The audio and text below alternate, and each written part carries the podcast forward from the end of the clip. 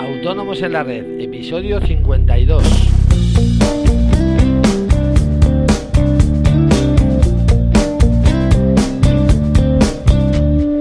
Muy buenos días a todos y bienvenidos un día más, un frío día más, al menos en Madrid, a Autónomos en la Red, el podcast en el que hablamos de todos aquellos temas que nos interesan a los autónomos, desde impuestos, seguros sociales, el IVA, el IRPF, etcétera. Bueno, ya sabéis, todo, todos los temas que, que nos afectan en nuestra actividad. Eh, hoy, tal y como os prometí ayer, eh, vamos a intentar terminar el tema del IVA en los e-commerce. Eh, pero antes, recordaros que en asesoríafiscalautónomos.es os ofrecemos todos esos servicios de contabilidad e impuestos que os ayudarán a gestionar mejor vuestros impuestos y cumplir con la normativa legal y sobre todo a unos precios muy muy razonables y competitivos. toda la información la tenéis en la web, ya sabéis, asesoríafiscalautónomos.es. Cualquier duda, ya sea de nuestros servicios, dudas fiscales, sugerencias para nuestros podcasts, etcétera, eh, podéis enviármelas a través del formulario de contacto de la página y estaré encantado de resolveroslas lo más fácil y comprensible posible. Eh, eh, para refrescar el tema de ayer, eh, el IVA en los e-commerce, recordad que ayer explicamos que en el caso de que prestemos servicios electrónicos a consumidores finales dentro de la Unión Europea, tenemos que aplicar el tipo de IVA vigente en el país de nuestro comprador. Como también dijimos ayer, este punto es fácil, simplemente tenemos que saber qué tipo de IVA se aplica en cada país y listos. Así, por ejemplo, si nos centramos en el tipo general, en España se paga un 21%, en Francia un 20%, en Alemania un 19%, en Irlanda un 23% y así podríamos seguir con toda la lista de países de países europeos. De todas maneras, si queréis acceder al, listado de, tipos de IVA en cada país, eh, simplemente tenéis que acceder a la página ec.europa.eu. Eh, pero bueno, además ahora sobre la marcha también me surge otro posible problema, que es saber si determinado producto está sujeto al tipo general, al reducido o al superreducido, ya que no en todos los países está sujeto al mismo tipo de IVA, el mismo producto. Para que os hagáis una idea, en Francia existen cuatro tipos de IVA, con lo cual ya vamos mal, ¿no?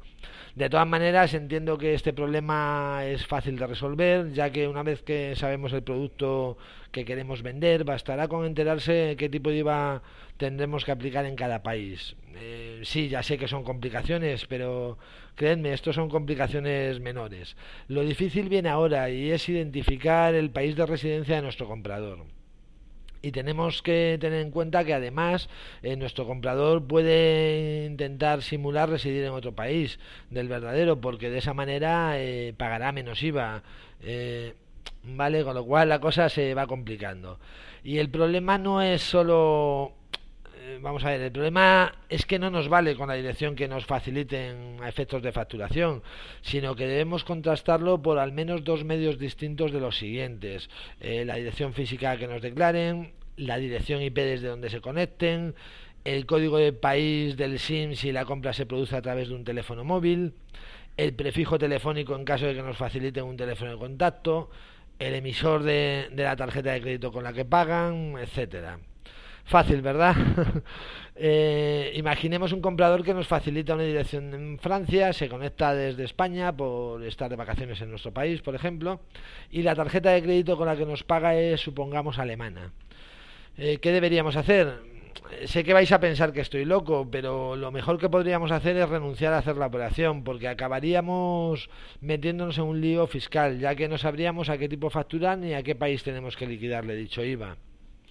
Eh, ¿Le veis un, algún sentido? Porque yo no, desde luego. Pero bueno, para colmo, si identificamos al comprador, que ya tiene mérito, eh, tendremos que guardar la evidencia de la ubicación del comprador en servidores dentro de la Unión Europea durante, atención, al menos 10 años a partir del siguiente al momento en que se produzca la compra.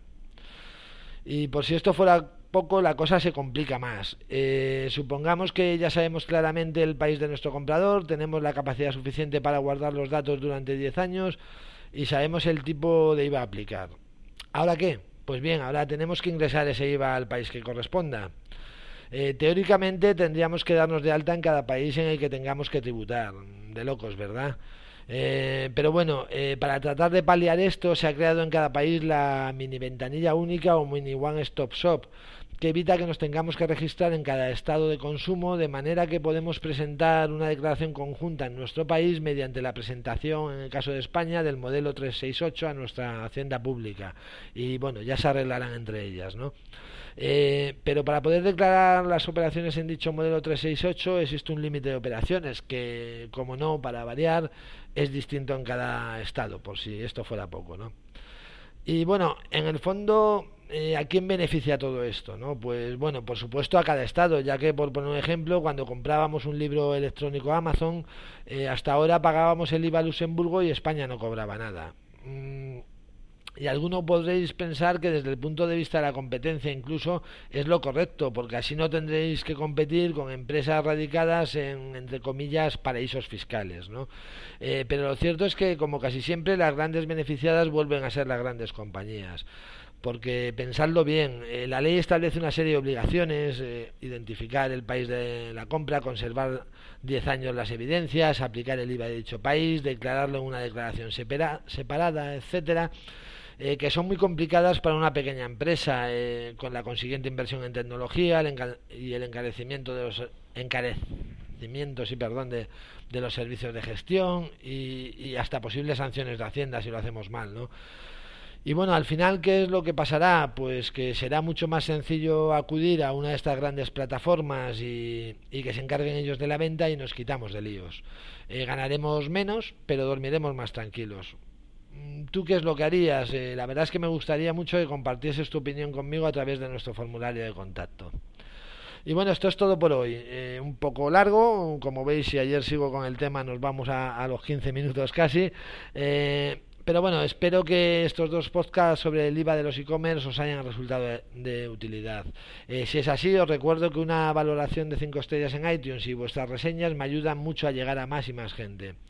Nos vemos mañana, como siempre, a las 8 menos cuarto, con otro tema que espero, espero sea de vuestro interés. Adiós.